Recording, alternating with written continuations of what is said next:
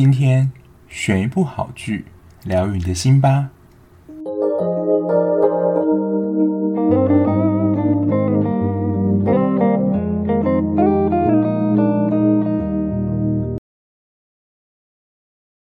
欢迎收听追剧二百五，我是小 B。不知道大家有没有看这一次第五十五届金钟奖呢？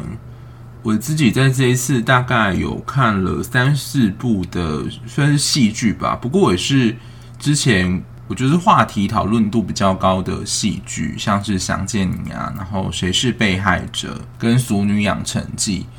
但我看了，就是不论是迷你剧集的最佳入围奖，或是戏剧类的。其实我觉得应该还是有蛮多很好的剧本，不过可能广告不够力，或是我没有发牢到，所以我觉得蛮可惜的。像这一次得到最佳男主角的《镜子森林》，之前好像有听闻，不过我就没有追了。然后还有一个，他也入围蛮多奖项，就是《用酒干妈店》《试醉者》，不知道这两部有没有看？大家有没有看过？尤其是《用酒干妈店》，就是感觉也是。蛮接地气的一部台剧，所以之后如果有机会的话，我应该会把这一部补完。因为当初《俗女养成记》跟《想进》，我觉得当初的名气应该是蛮大的，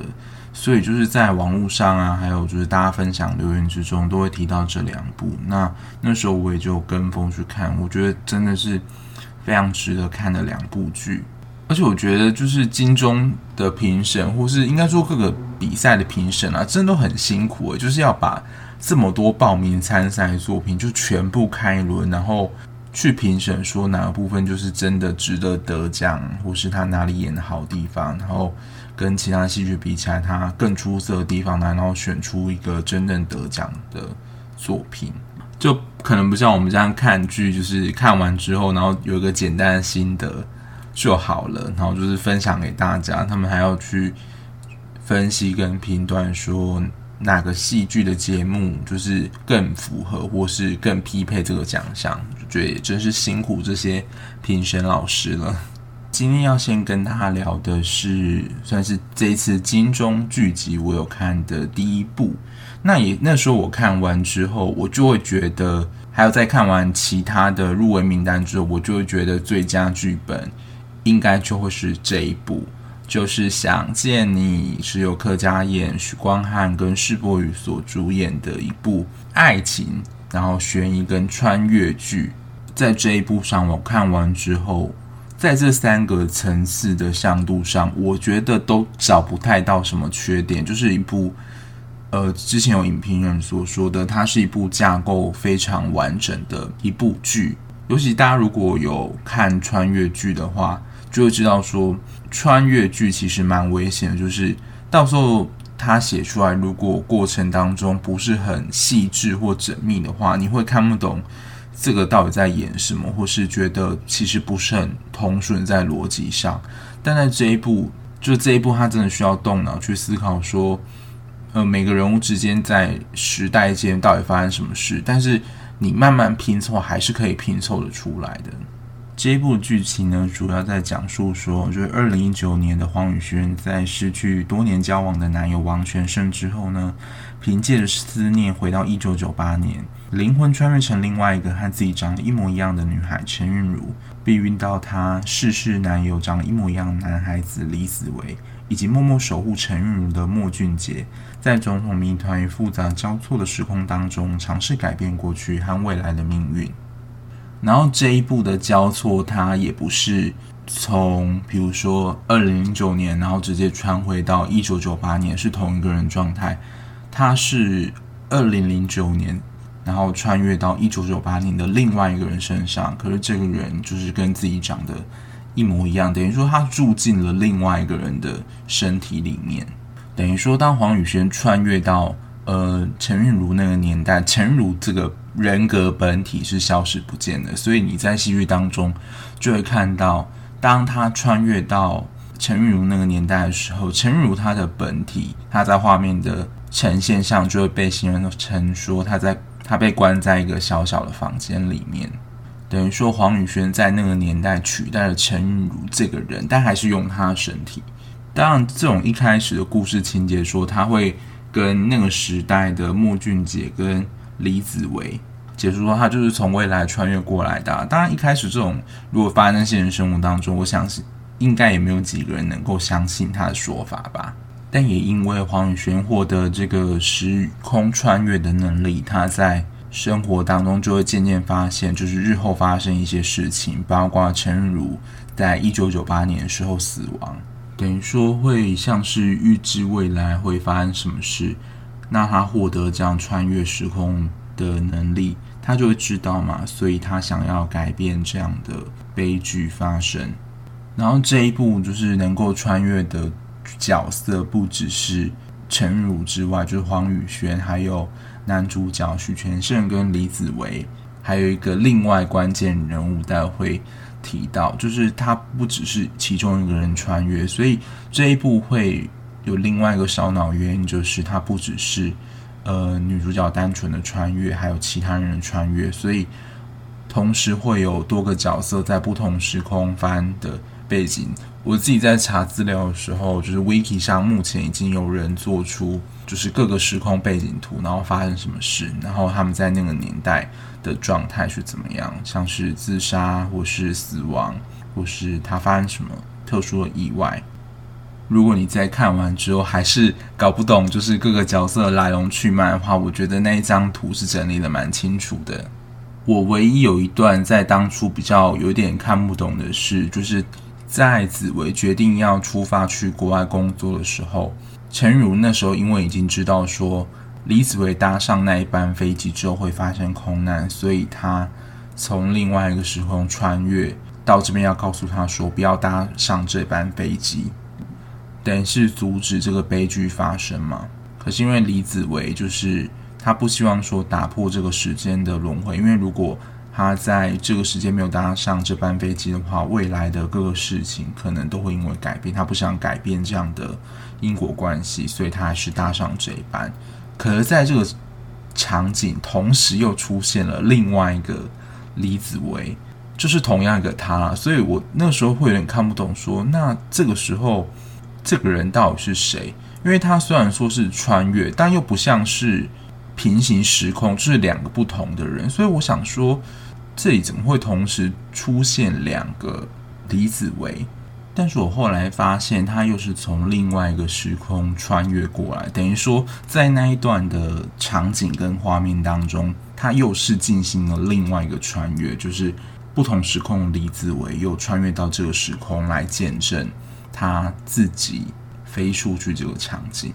所以看这一部剧是真的要动脑，他。没有办法是一个无脑剧，不然你真的会很容易看不懂。说就是这么多个人物穿插，而且他们其实都是同一个演员嘛，但是是饰演两个不同的角色，但他的故事情节又不是会让你觉得难到看不懂的那种。所以我觉得，就是如果以烧脑剧来讲，这个算是中阶，就是中介戏剧，不会到太难，但也不让你不会让你觉得看不懂。然后第二个看点，我觉得是。这一部呃悬疑的气氛，它设计得很好，就是这个凶手的设计，我觉得他穿越手法令人惊艳，我可以说是他是时间穿越大师嘛。因为在过程当中有一段，就是在那个年代有一个同学蔡文柔，他是喜欢李子维的，可是那时候李子维是爱上了黄宇轩嘛，就是陈如。这个角色，不过当时在住在他身体里面是黄宇轩，他就看得很不是滋味，然后就偷拍陈如在换衣服的照片，他就把这些照片贴在公布栏让大家欣赏。那他这么做就是要逼退黄宇轩，然后让李子维看到黄宇轩就是这么不堪的一面，然后转而放弃喜欢他。当他们班这时候还有个神秘人物，就是后来提到。杀害蔡文柔跟陈韵如这个真正的凶手，他在那一天就是把蔡文柔就是杀掉，而且这一段的气氛营造的其实有一点可怕，因为那时候黄宇轩就已经预知到说陈韵如在某一天他会被一个算是凶手攻击，然后死亡这样子。他就发现说，这个凶手攻击陈如的手法跟那一天杀害蔡文柔的方式相同，所以他们就怀疑说，这两个凶手是同一个人。然后我刚刚说的就是这一部会使用穿越技能的人，并不是只有男女主角而，还有这个凶手。我觉得这是他在设定上非常巧妙的地方，就是他会是由同一个人来演的角色，但是其实真正住在他身体那个人，竟并不是原本的他，可能是另外同一个人。这一点也会印证在这个凶手身上。当初我看这一段的时候，也会有一点点看不太懂，但后来就了解说，原来就是拥有穿越能力的不只只有男女主角，还有这个凶手。就了解说，哦，原来就是杀害了陈如跟蔡文的凶手就是他。然后他是如何运用穿越能力骗过之前大家，然后找不到他的这一点，我觉得编剧在编写手法上是非常高明的。以悬疑跟穿越这样结合，我觉得是非常上乘的手法。然后我觉得第三个看点就是它剧情的走向，就是女主角黄宇轩她知道获得的时间改变能力，就是穿越时空的能力嘛。然后她会就预知到说将来可能会发生一些什么悲剧。那我觉得这就勾起了我们一个想要去弥补或是过去的一些遗憾，我们没有办法完成的。当我们有能力的时候，想要去改变这个探寻的过程，因为在心中我们可能就觉得，我们还是会想要有一个好的，算是 happy ending。等于说，就是我们会跟着黄宇轩，就是在时空来回穿梭的过程当中，见证到一些悲剧。但是，也就因为我们有这样的能力，想要去呃挽救或是阻止这样的悲剧发生，也让他是不是能够去。阻止跟改变，就是李子维上了那一架就是飞机坠机的命运。这一点我觉得是在剧情的编排上非常吸引人的地方，就是会不自觉的跟着呃黄宇轩的脚步跟时空，会想要去阻止跟改变一些不幸啊或是悲剧的发生。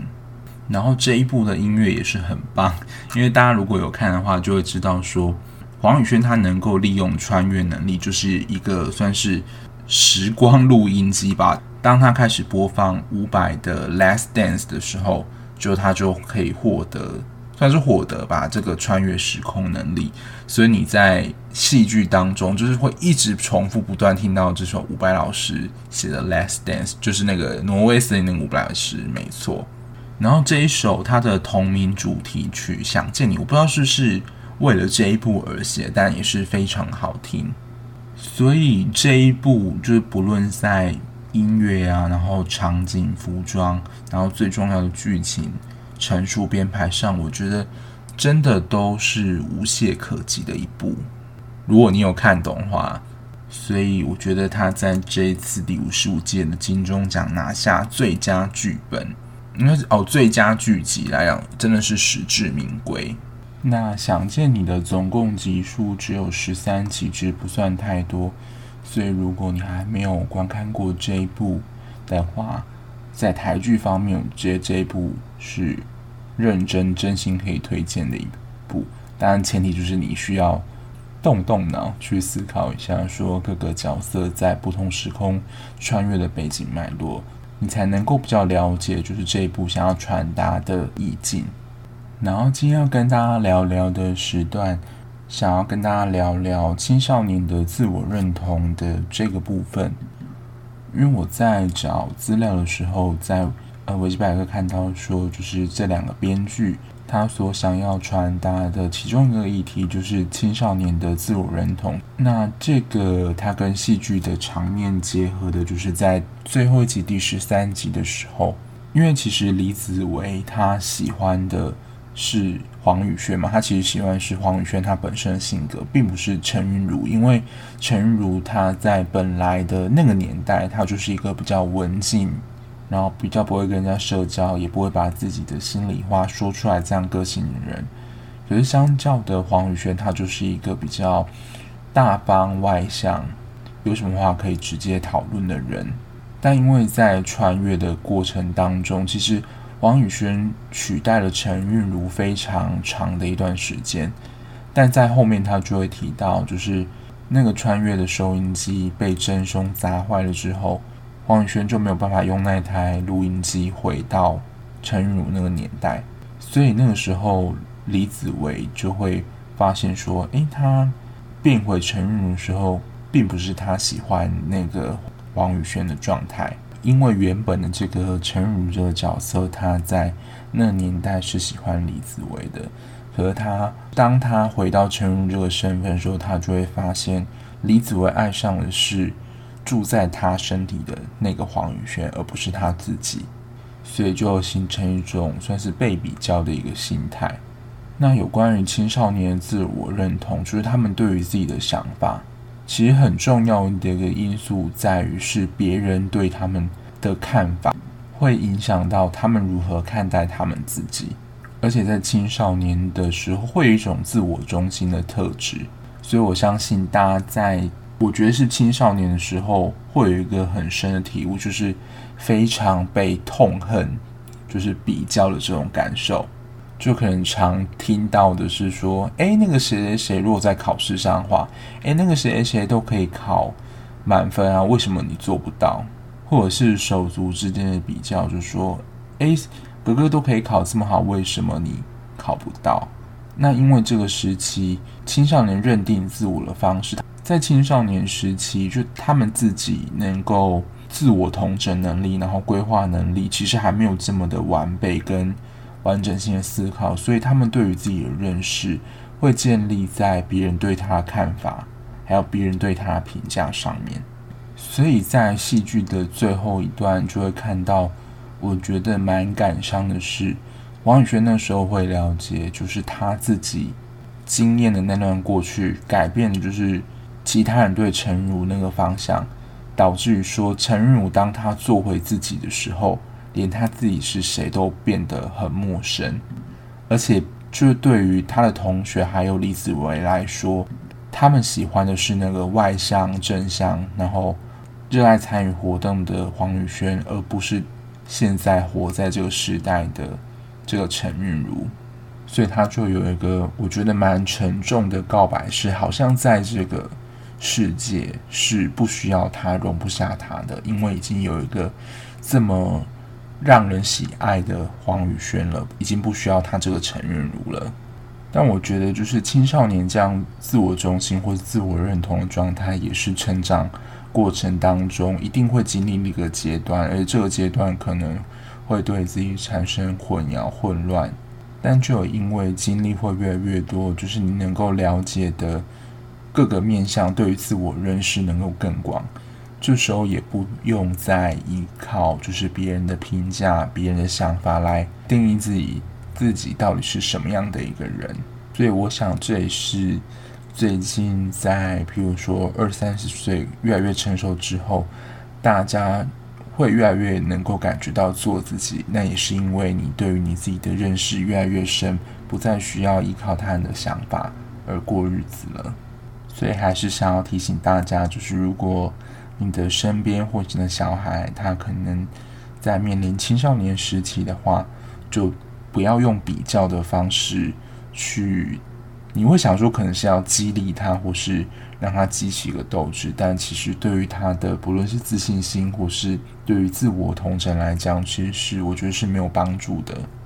然后这一部来说，它整体其实它的结局并不是这么的完美，但是我觉得这一部的余韵真的非常的强烈。这个余韵的强烈就会让你回想很多有关于就是呃故事里面的情节，还有本身发生在自己身上的事情。我觉得这对我来说就是一部好剧会有的一个一个特征。因为如果看完一部剧之后，你对于这部整部戏下其实没有什么太强的印象或回想的话，我觉得就会比较可惜了一些，也可以说是可能记忆点就没有这么强。那今天的节目分享就到这边。如果你看完剧之后有什么心得想要跟我分享，或是收听完之后你觉得对节目有什么建议的话，也欢迎到我的信箱或 IG 留言告诉我哦。那我们下一期节目再见喽，拜拜。